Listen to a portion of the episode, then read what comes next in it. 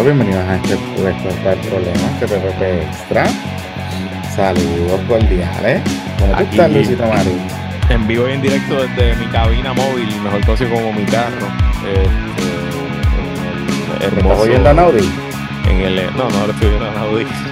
En el hermoso eh, pueblo de Aguada, al lado de Aguadilla, este, que hoy dan inicio las tradicionales fiestas patronales en honor a San Francisco así y hoy me toca a mí cubrirla. Eh, y afortunadamente hoy se toca mi música favorita, la música sacra.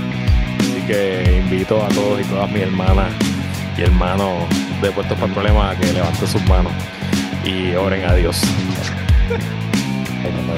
Yo solo espero que vendan cerveza esta noche, por favor. Y que sea la noche cristiana. Que sea la noche cristiana, que me den una cervecita por el lado. Mira, este. Wow. La noche, pero ahí en la noche cristiana de las fiestas patronales. Sí, de las fiestas. Ya mañana, mañana me toca también mañana Sierra Madre que eso está mal. Ahí voy a, me van a ver dándolo todo con el río de corazones. Mira, y, y, se supone que, el, eh, eh, ¿verdad? Como es la noche sacra, esta gente que son clientes de nuestra patroncita, de JM Accessories, no debe estar dando la vuelta por allí. No te creas, porque ¿No? para, blastear, esa música sacra tú necesitas un maquinón y hay gente que le gusta ah, Y yo estoy seguro que nuestra patroncita Marieli vende, vende stickers de Cristo te ama o este, Cristo me perdonó, lee, y, eh, Jesús, guía, Jesús guía este carro, Jesús guía este carro. Sí, sí, sí, sí, sí. Eso puede Yo creo que el titeraje, el titeraje religioso es tan válido como el titeraje no religioso. Así que al final del día se trata del capitalismo.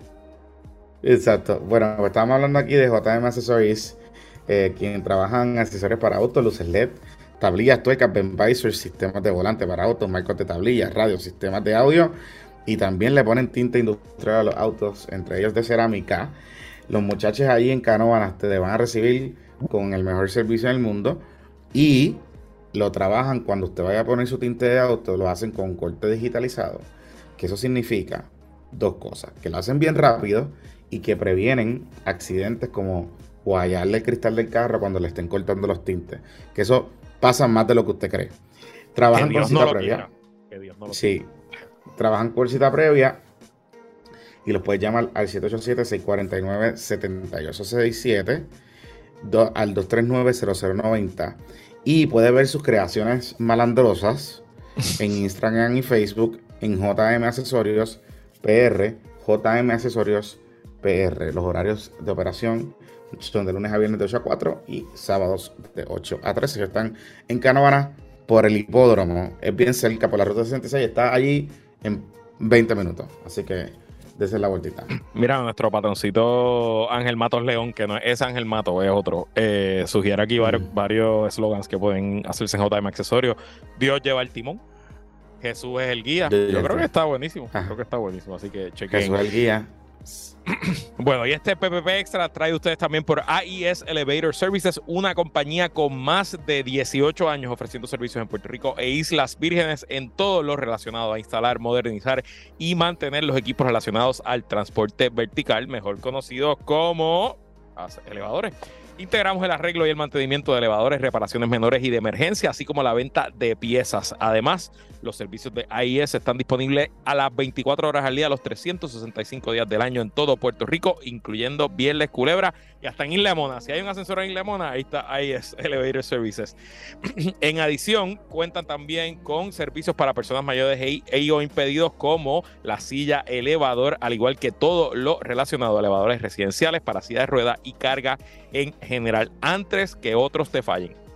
Llama a los expertos de IES Elevators al 787-908-3462, 908-3462 y coordina con Eduardo Castillo para cualquier consulta y o cotización. Y recuerda que si dices que lo escuchaste en puestos para el problema, te llevas un 10% de descuento en tu programa de mantenimiento preventivo para elevadores. Así que gracias a IES Elevator y a todos nuestros patroncitos y patroncitas que hacen posible este el mejor podcast de politiquería de Puerto Rico. Jonathan Lebron. Mira, este. Que mucho. Que dice Pipo que, dejes de. Que dice Pipo que dejes de estar tergiversando las cosas y sacando chismes.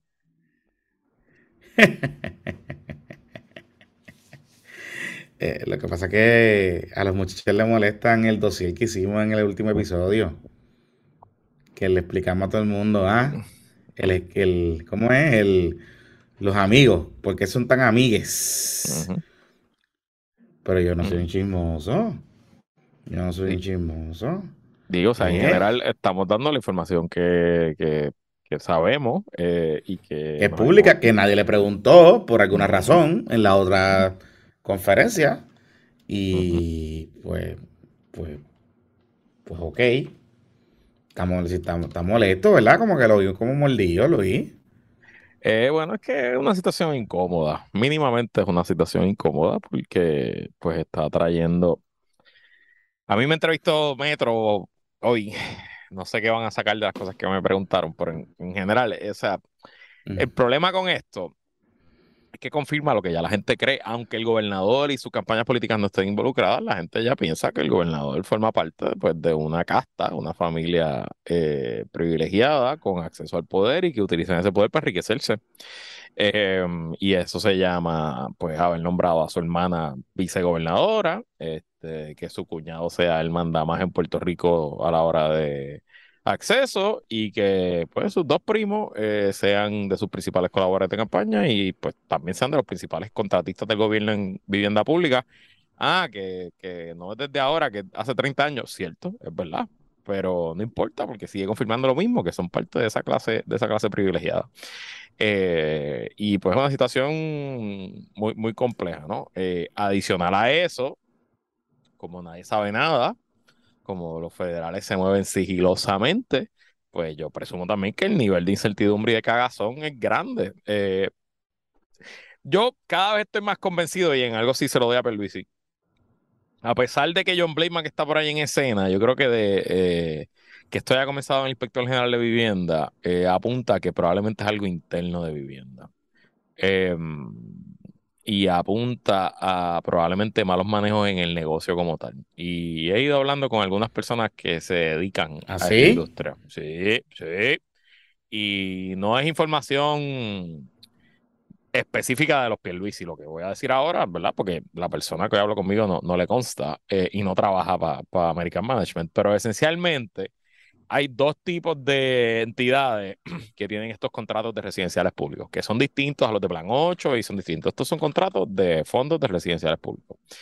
Está el que es dueño del residencial público como tal, que es dueño de la estructura, de los terrenos y que se ofrece eso como un residencial público.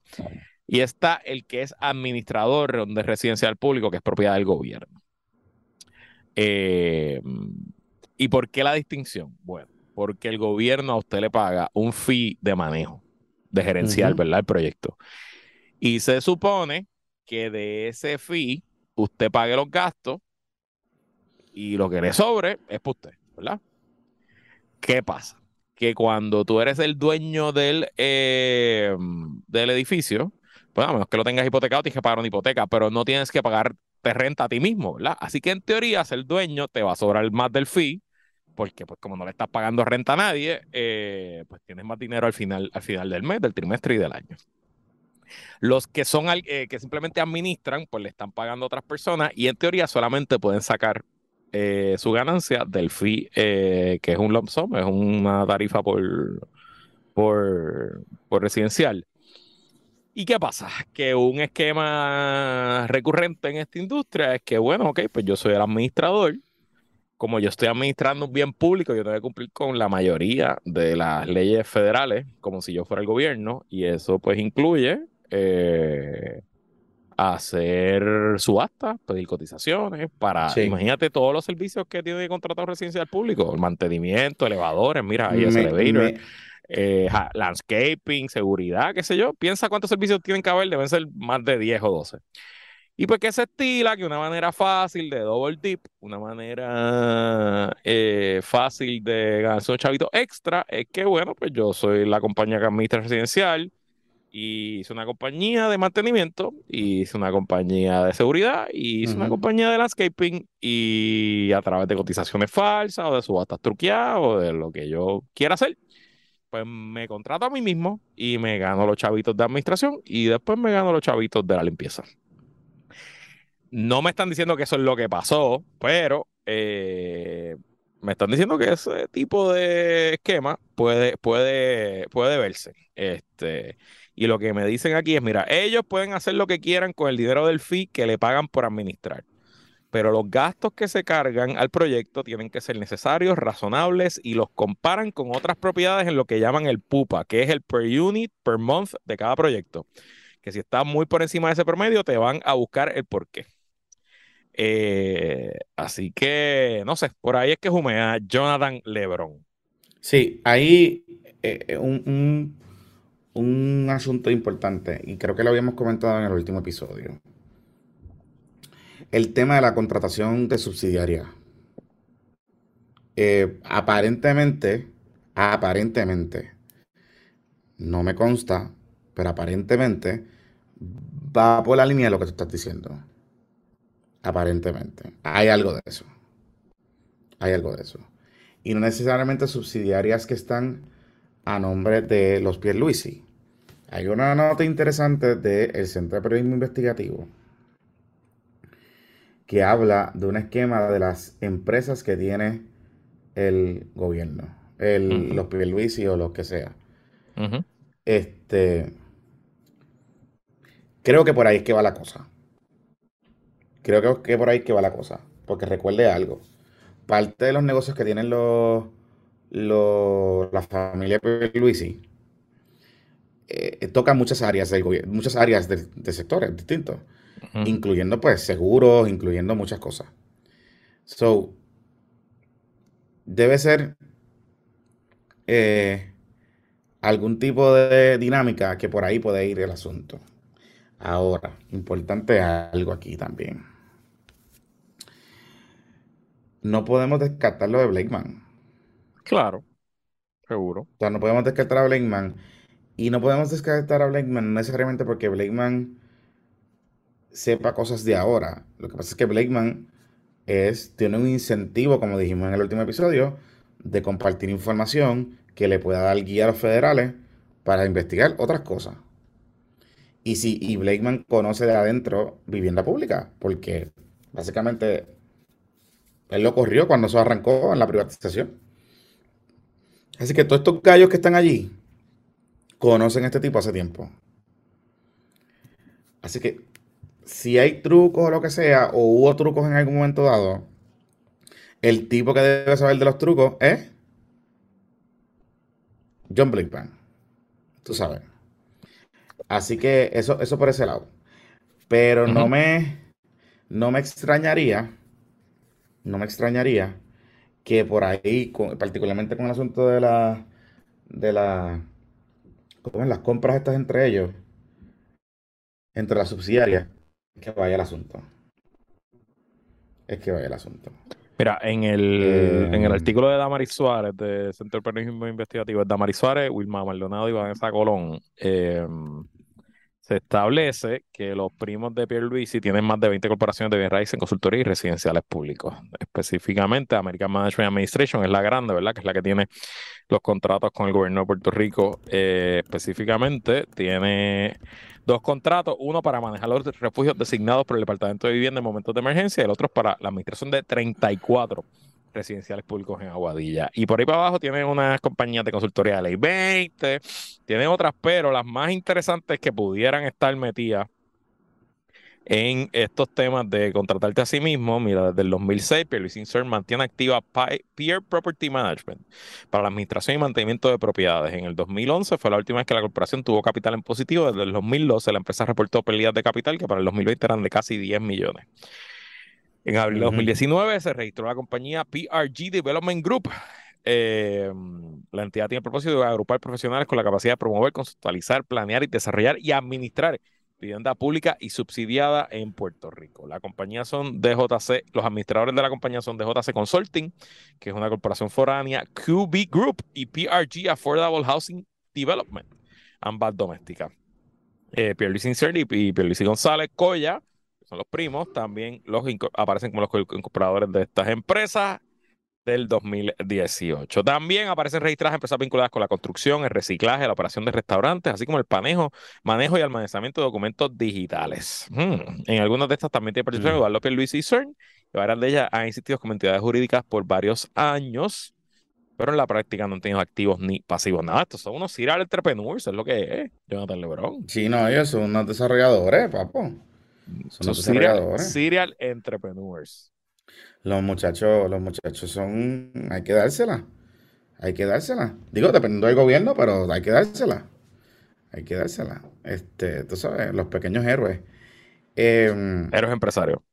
Héroes empresarios. Luis, entonces aquí aquí importante que eh, Noticel, Oscar Serrano reconstruyó la información que ha sido pública, la entrevista que dio Osvaldito Carlos, de que la cosa va por soborno. O aparentemente por alegado sobornos y falsificación de documentos y todo ese tipo de cosas. Como tal. Eso es lo que se entiende de la petición de los documentos que hicieron a, los primos de Pipo.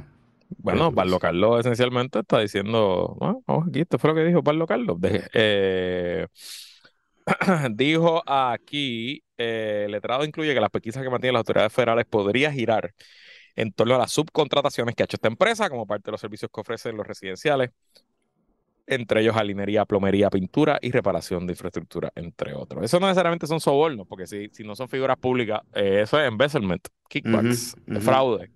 Y por ahí le pueden meter conspiración, wire fraud, este, ¿sabes? Mm. Está, complicado. Y lo, correcto, correcto. Lo, complicado del asunto es que si esto se flagueó en una auditoría rutinaria eh, y se descubre que es una práctica eh, bastante común en la empresa, pues probablemente hay 30 años de la práctica. Y aunque no, pues no te puedes meter preso por los 30 años, porque muchos de esos delitos están prescritos, pero es persuasivo para un fiscal decir, diablo, estos tipos llevan décadas en el truco. Eh, sí. Y eso probablemente también les quita las ganas a los fiscales de ser elegantes o de, o de tratar de, llegar a un acuerdo, ¿no? Probablemente lo que quieren es y, que, y, que, y que es más fácil, es más fácil una investigación como esta porque va a haber 30 años de documentos. Así que, pues, ahí que está, ahí que está el asunto, ¿no? Con este tema. Em, yo te tengo que decir que creo que eh, ellos están un poquito asustados. Yo estaría asustadito también. Yo debo pensar. De, y Osvaldo Carlos no sería mi abogado tampoco. Pero bueno. por eso. Sí, pero yo estoy. estoy creo que está, están un poquito. Me da la impresión que están un poquito asustados. Que están un poquito asustados.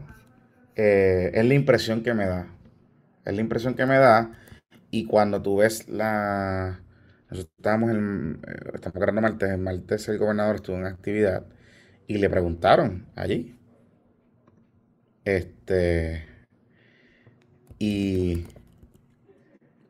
Y entonces, en esa actividad, el gobernador se puso medio testy con, la prensa. Porque básicamente la pregunta que le hicieron fue: ¿Usted se estaba. Usted se estaba. Eh, eh, distanciando, como que minimizando de, esta situación, ¿verdad? Del, del, tema de tus primos. Cuando él habló de los primos, entonces él dice, ah, es que yo no me estoy minimizando, es que a mí me hicieron una pregunta específica si era mi familia. Y eso fue lo que yo contesté. Tienes razón, tienes razón, pero Pipo lo estaba minimizando. Lo estaba minimizando. Y o sea, él dice que se enteró a, la misma vez que todos nosotros y que pues, estaba reaccionando ahí. Ok. Claro. Me imagino, me imagino. Este, ¿cómo no? We stand by our reporting. Así que, y de que él, lo, de que lo, o sea, a lo mejor él no, lo dudo, pero de que estaba, de que él era un headshotcito por la mañana. Hay otra cosa interesante de Pedro que ha salido a relucir en estos días que yo no me acordaba. Pedro Pierluisi dijo en un debate público, y yo creo que nosotros lo llegamos a analizar aquí, que nadie de su familia iba a tener contratos con el gobierno. Ya. en uno de los debates de, de ¿cómo es que se llama esto? De, la, de la campaña. Y pues ya sabemos que no le ha cancelado el contrato a nadie. Tú sabes, como que... Y tú no puedes argumentar que vivienda pública es otra cosa aparte, porque pues es parte del gobierno. Es parte del gobierno. Claro, él te puede decir que la pregunta era específicamente si era a Andy. Porque la pregunta fue a Andy Guillermo y a Cari Luisa. A Andy Guillermo particularmente. Si iba a tener contacto con el gobierno. Pero él afirmó que nadie de su familia iba a tener contrato. Que es una cosa bien distinta a que eh, Andy no vaya a tener contrato en el gobierno. Digo, y Andy pero, no contratos en el gobierno. Por eso. Necesita información y tener acceso. Sí, sí. Y tener acceso. Y tiene a su esposa en la oficina de la primera dama. ¿qué, más acceso que ese? Sí, porque si la gente piensa todavía que ellos llegan a la casa y no hablan, ¿sabes? De que llegan a la casa y Cari no le cuenta de su día. O Cari no le contó de la foto que se tiró con los federales. Mm. ¿Tú me entiendes? Eso te quería preguntar. sí, en esa reunión con los federales en la fortaleza y en el Salón del Trono, eh, hablan dicho de su, habrán hablado de su rutina post-trabajo, su rutina doméstica. Rutina doméstica, tú sabes, como que el banter. ¿Cuál hubiese sido el banter que ella le va a decir? Para que usted no Que, los que no tengan idea de qué hablamos, eh, en nuestro Twitter, búsquenla, búsquenla. Eh, hay una foto. Hay una foto. Un, e, un evento de el lunes, si no me equivoco. Una reunión que estaba, pues, me imagino que programada. Eh, este, donde era una reunión de seguimiento sobre los esfuerzos conjuntos entre los federales y el gobierno local para temas de narcotráfico y drogas, etc. Y allí fue, pues obviamente nuestro gobernador, nuestra vicegobernadora Cari, nuestro secretario de Justicia, el de Seguridad Pública, que no me acuerdo el nombre, y el superintendente, que tampoco me acuerdo el nombre. Y está de parte del gobierno federal la directora de la DEA en Puerto Rico, el director del FBI en Puerto Rico y nuestro productor eh, más importante, el fiscal federal en Puerto Rico, Muldrow. Y Muldrow está parado al lado del gobernador. El gobernador está con una, amplia, amplia sonrisa y Muldrow está con la cara que yo pongo. Es una foto media. Eh, en la cara que yo pongo cuando me preguntan el por Es una foto media popular que soy. Es que por ciento popular yo soy, esa es la cara que yo pongo cuando me lo preguntan. Luis, eh, Muldrow estaba como. como raro. Y la foto es cringy completa, porque tú ves que la mitad. Eh, o sea, la mitad hacia la derecha, que es donde está el gobierno de Puerto Rico, este, y Cari todo el mundo se está riendo. Y de la mitad a la izquierda, que es donde están los dueños de la parcela, los que administran la parcela, Muldrow, la de la DEA y el, señor este que dirige el, FBI en Puerto Rico, que parece como un luchador de lucha libre. o sea, yo lo vi y dije, le, está metiendo duro a, los... Y sabemos que le mete duro a los peces. No, el, es el director del FBI. El director del FBI. Por, eso, ah, por eso, pero sabemos que le metieron... No, no, el FBI que le meten duro a la, que le mete duro a, las pesas, porque en el reportaje que nos regaló Tele 11, pues vimos, vimos su día, su día, su día como agente especial del FBI en Puerto Rico. Eh, evidentemente el fiscal simplemente no quería eh, hacer un mostrar nada en su cara. Así que puso el, poker face, pero no sé, no sé si lo que hizo fue empeorar la situación.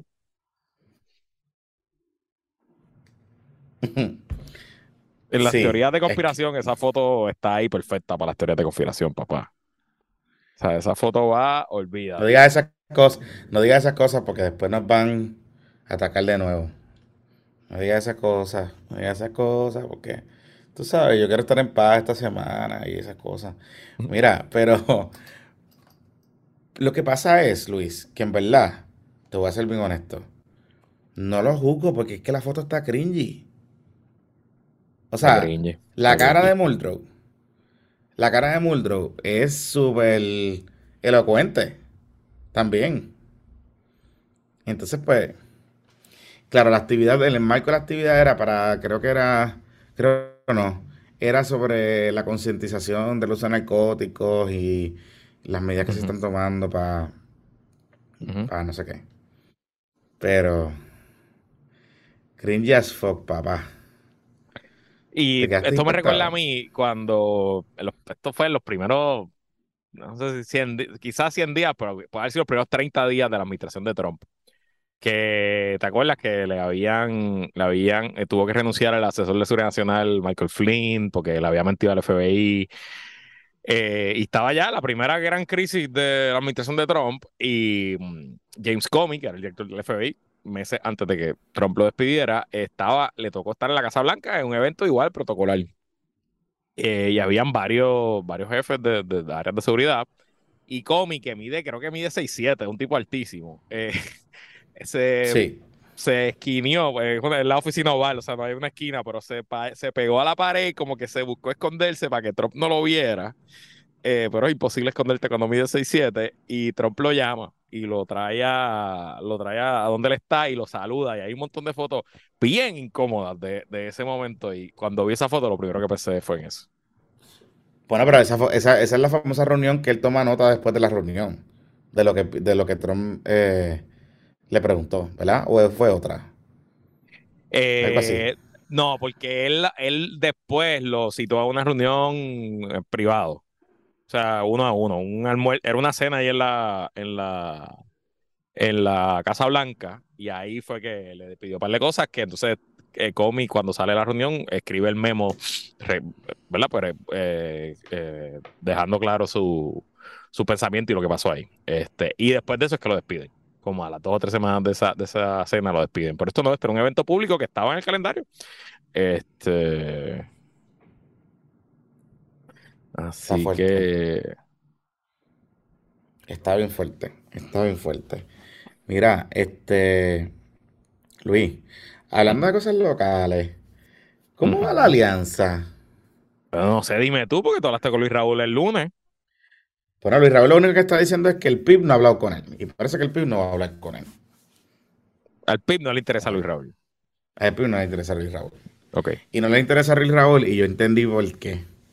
Luis Raúl tiene intenciones de correr a la Cámara de Representantes por acumulación de manera independiente. Pero ¿qué ocurre?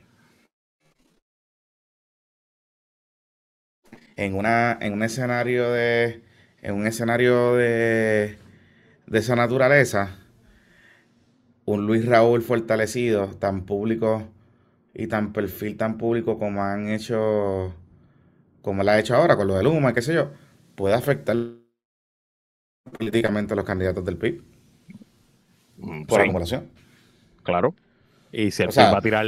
Digo, cuando, por acumulación, es el puesto más difícil para la alianza. Porque tú solamente puedes votar por una persona. Entonces, para la alianza, si ellos quieren entrar cuatro legisladores, eh, pues tienes que dividirlos por país, ¿verdad? Para que no acumulen en el mismo sitio pero el trabajo de explicarle a la gente, no, si tú vives en Mayagüez tienes que votar por fulano y, por, y mengano versus en San Juan, versus, o sea, es, la, la posición más complicada. Y desde ahora te adelanto que si Luis Raúl Torres piensa que esa alianza sí se va a dar, pero si Luis Raúl, si se fuera a dar, si él piensa que él va a ser candidato a acumulación de esa alianza, yo creo que está eh, pensando en pajaritos preñados. De verdad no, no veo, no veo, pero bueno. Es que creo que es lo que es que creo que es lo que está pasando, porque lo que, pude, lo que he podido averiguar es que el PIB es quien está llevando a los cantantes de la, de la parte política, de la parte, o sea, de la parte operacional electoral, de, de ¿sabes? ¿Cómo decirlo? Ok, ¿cómo se vería esta alianza? ¿Me entiendes? ¿Cómo haríamos los candidatos, etcétera? Y ahí es que han estado los primeros issues.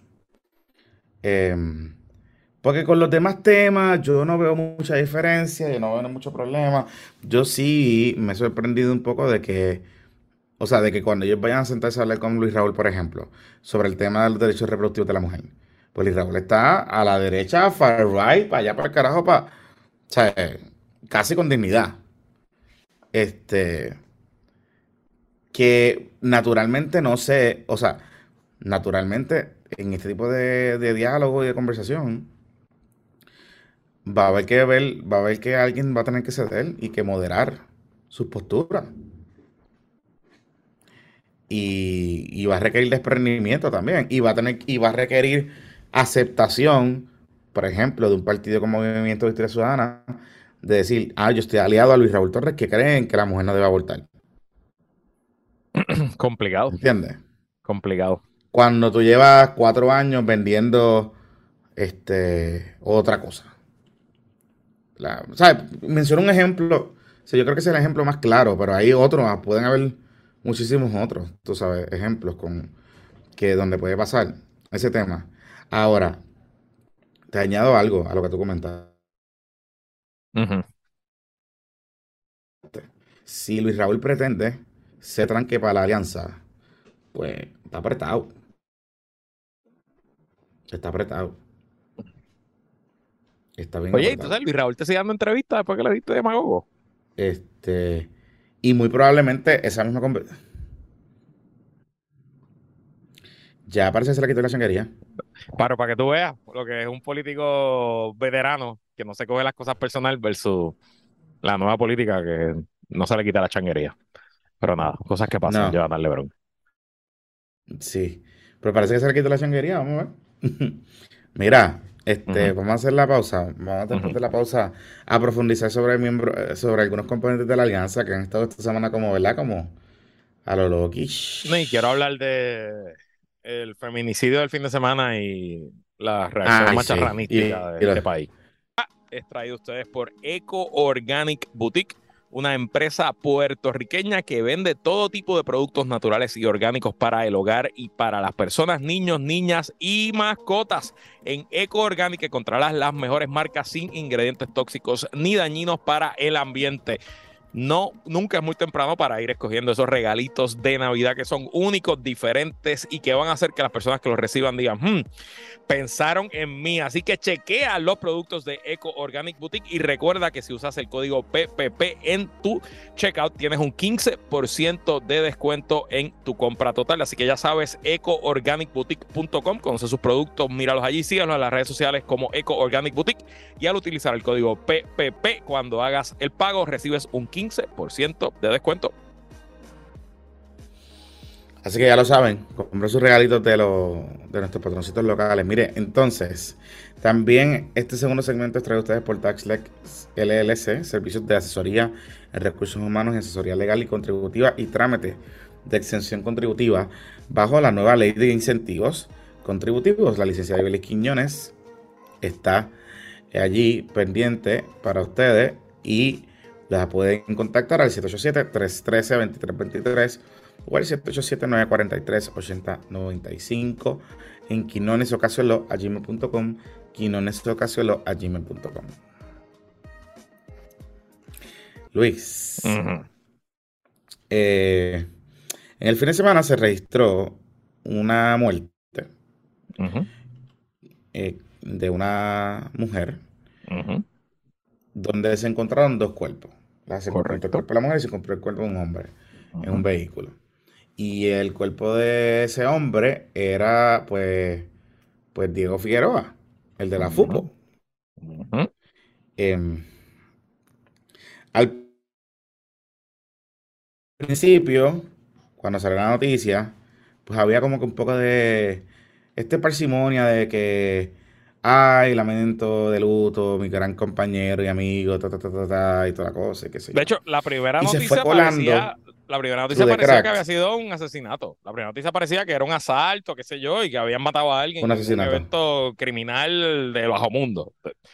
De hecho, en el, en el chat de los oligarcas, yo cuando compartí la noticia, puse, yo puse bienvenidos a la narcocolonia, porque parecía una ejecución, parecía algo de mafia. Pues mataron al presidente de una unión. Pues ok, pues esto es de la mafia, porque así parecía de la primera lectura del primer titular. Lo que pasa es que cuando entras a la noticia y dice, ah, no, había el cuerpo de una mujer al lado de él, pues yo digo que ya sabemos lo que pasó.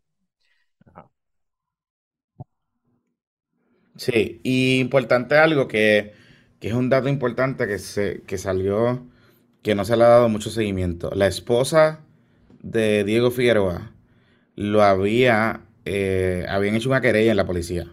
De desaparecido. De que no daban con él. De que él estaba desaparecido. De que él estaba desaparecido. Así que, este, voy a hacer una cosita antes de entrar a las reacciones. De lo que he podido averiguar, de lo que he podido averiguar, aunque el comisionado de la policía hizo unas expresiones ahí que tú dices, Dios mío, eh, de lo que he podido averiguar, la, policía, la unidad que estaba investigando esto, que rápido se dieron cuenta, ellos cambiaron el enfoque de la investigación. Rápido. Cuando llegaron a la escena, vieron lo que estaba pasando, se cambió. Que eso no se comunicó correctamente. Y que entonces ahí vino una expresión de comisionado, como que luto a la familia de Fiero. Y todo ese tipo de cosas, pues ahí genera un poco la confusión.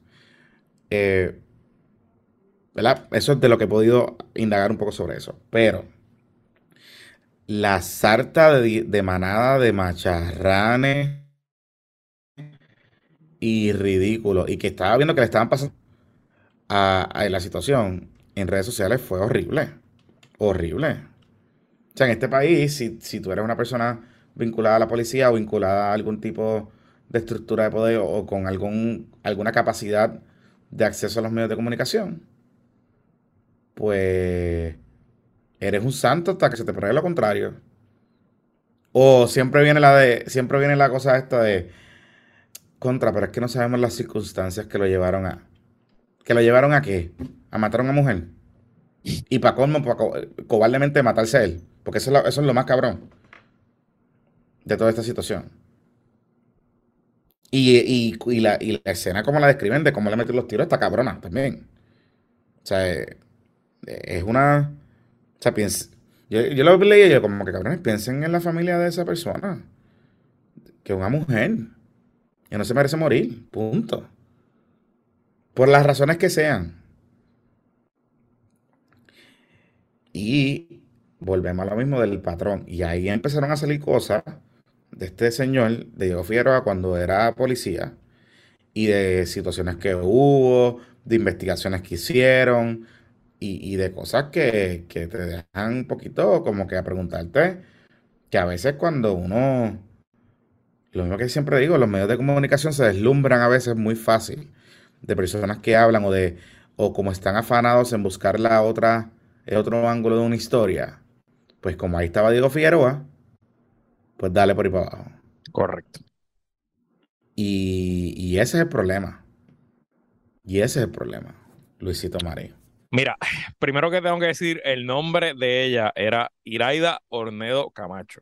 Eh, los primeros reportajes ni siquiera incluyeron el nombre de ella. Eh, y eso es parte del patrón y por qué la violencia machista en Puerto Rico y en la policía, sobre todo, eh, se, se mantiene porque,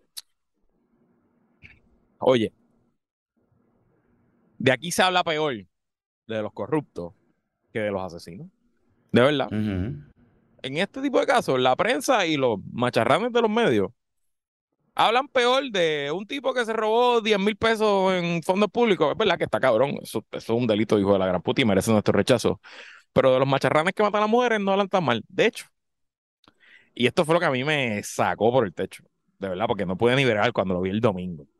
No sé si viste eh, al licenciado Elni Cabán, ex fiscal, ahora abogado, comentarista de radio, un hombre poderosísimo, con acceso a quien le dé la gana en los medios, respetado por ciertas personas. Eh, yo nunca he entendido eso de uno ser abogado criminalista y hablar de sus clientes en la radio, pero bueno, eso allá él y sus colegas de su programa. Eh, y él decidió que era importante el domingo por la mañana entrar a Twitter, que quiero buscar exactamente qué fue lo que, lo que escribió, y escribir no sé si todavía el Twitter está arriba, de hecho. Aquí está. Esto fue el 23 de octubre. Fue a las 11 y 25 de la mañana, más de 24 horas después de eh, que apareció la escena. Dice aquí una sorpresiva y trágica escena cobra la vida de una dama y de Diego Figueroa, presidente de la FUPO. Un luchador incansable de los derechos de la policía, el bienestar y seguridad del pueblo de Puerto Rico. Me uno al dolor de ambas familias, la policía de Puerto Rico y de todos los que tuvimos el privilegio de conocerlo. Descansa en paz, mi amigo en Cápsula, Diego. Ok, yo no. Yo no. voy a juzgar el dolor que uno siente por la pérdida de un amigo, ¿verdad? Y nadie pretende que sus amigos sean perfectos, pero papá, no te puedes quedar eso a ti, en privado para ti. Y ser solidario con la familia en privado y quizás ir al funeral y eso, pero, o sea, tú no entiendes el poder de tu voz, el poder de tu posición, el poder de tu standing, de lo que tú has hecho en la vida, de lo que la gente piensa de ti, y tú no entiendes cómo vanagloriar, porque eso es lo que estás haciendo, estás vanagloriando a un asesino de mujeres en público, lo que le manda a los demás potenciales asesinos de mujeres, sobre todo los que son policías, que son un gran número los asesinos de mujeres. Dice, ¿qué carajo importa si yo la mato? Si al final del día el pana mío fiscal o el pana mío comentarista radial va a hablar bien de mí. Que se joda, pues la mato, fuck it. O sea, honestamente, eso es parte porque se habla de una cultura machista, porque se habla de, un, de una epidemia de violencia contra la mujer, porque se habla de un estado de emergencia, porque es que el sistema mismo, carajo, si el fiscal que se supone que meta a preso a los policías matones, va a hablarle a su amigo el policía después que mató a la pareja, pues qué esperanza hay para las demás víctimas. Y honestamente, es, que, es, que, de verdad es, completamente. Y para la familia. Eh, y, entonces, lo, y, no, ni, ni, hablar de la familia de esa pobre mujer. De verdad que yo, yo nunca la conocí, tengo un montón de gente que la conocí porque trabajo en el municipio de San Juan con Yulín y trabajo en la Cámara con Perello. Yo quizás la saludé, no recuerdo si de las fotos y del nombre no, no me suena. Eh, pero imagínate esa familia que está bregando con el shock de la muerte, del asesinato de su madre a manos de un macharrán, que al otro día se levanta, imagínate que alguien se levantó y abrió Twitter y vio a fucking el Nicabán, los fiscales. Hablando de su amigo en Caps el matón de mujeres. Es que de verdad está cabrón. De verdad está del carajo. El matón de mujeres. Está cabrón, ¿verdad? El matón. Es, que está. yo, lo leía y, yo me quedaba. Me quedaba mudo. Me quedaba mudo. Y a los amigos de la prensa. Yo sé que a veces uno quiere ser comedido con los titulares, pero a veces ustedes también se van a lo loco. Y eh, una mujer no se desaparece, una mujer la desaparece. A una mujer la matan. O sea, también yo creo que este tema del feminicidio y de la violencia en género debemos dejarlo de tratar con pañitos tibios. Debemos tratarlo como el crimen vil y asqueroso y salvaje que significa lo peor de nuestra sociedad, como lo que es como lo que es. Y, no pensar en que si alguien se va a indignar porque el titular es muy fuerte o no. No, o sea, el titular debió haber sido líder de la policía, líder de organización que representa policía, mató a una mujer. Punto. No hay más nada. No que si presuntamente, que si se sospecha, que si no sé qué. Ah, si el argumento es que el titular es ese porque esa fue la información que te dio la policía, pues la, así mismo se tiene que señalar. Según la policía. Según la policía. Según la policía. Para que la policía sienta el calentón de verdad y divulgue la información correcta. Pero no podemos aquí venirnos con pañitos tibios. ¿Tú me entiendes? Venir con. Porque es que no puedo. ¿sabes? Eso es lo que pasa. Por eso es que los ernicaban de la vida se atreven a tutear lo que, lo que tutean. Sin contar que rápido empiezan a politizar por ahí. ¿Tú me entiendes? Este, así que está bien cabrón, está bien cabrón. Y hay un tema ahí con, hay un observatorio de violencia de género que ellos, eh, ellas se encargan de recopilar data porque ellos se dieron cuenta que la policía de Puerto Rico no estaba, estaba on the reporting muertes violentas de mujeres. Eh, por ejemplo, eh, una mujer que se desaparecía y aparecía muerta, pues si no es porque las familias o organizaciones como el Observatorio de Violencia de Género eh, ofrecen información o dan seguimiento, es bien pocas las veces que reclasifican esos casos como feminicidio. Y por ejemplo, ahora mismo esa organización tiene 63 casos registrados lo que va de año, 63 muertes de mujeres de manera violenta en lo que va de año, y la policía tiene solamente clasificadas 43. la policía alega de que hay definiciones que utiliza el observatorio que ellos no tienen registradas, como por ejemplo casos de que una mujer la mató su hermano, o de una, o de una mujer que la mató un familiar en una disputa doméstica, pero que no eran pareja. Eso a nivel internacional es un feminicidio. Pero la policía de Puerto Rico aún no adapta su protocolo para eso. La policía no cuenta eso como tampoco como asesinato de policía. O sea, ellos no cuentan que eso es un asesinato que hizo un policía, aunque lo haya hecho con el arma de reglamento. No, porque no lo hizo. Exactamente. Es su trabajo. Ah, nítido, tremendo. Es su trabajo. Exactamente. Exactamente. Así que, eh, y, ella, y yo la entrevisté en el programa y me dice, ha mejorado muchísimo la, la investigación, o sea, la andamiaje de investigación, porque ellos saben que están, o sea, hay mucha gente pendiente, pero aún así todavía quedan lagunas y han enfrentado problemas, y particularmente cuando hay policías envueltos. Este, así que, que está fuerte, Luis.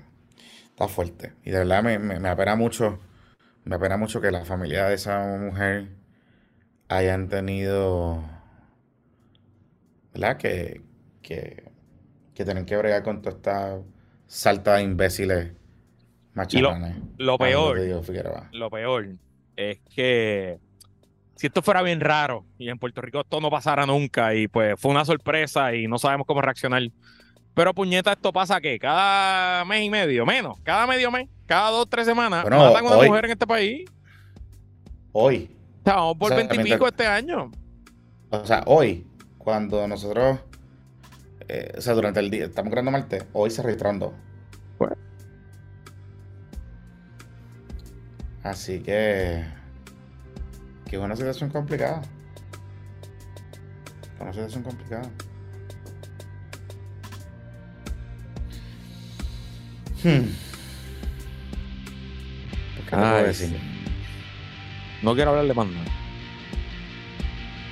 Volver cabrón. Nada. suave. Vamos a dejarlo hasta aquí.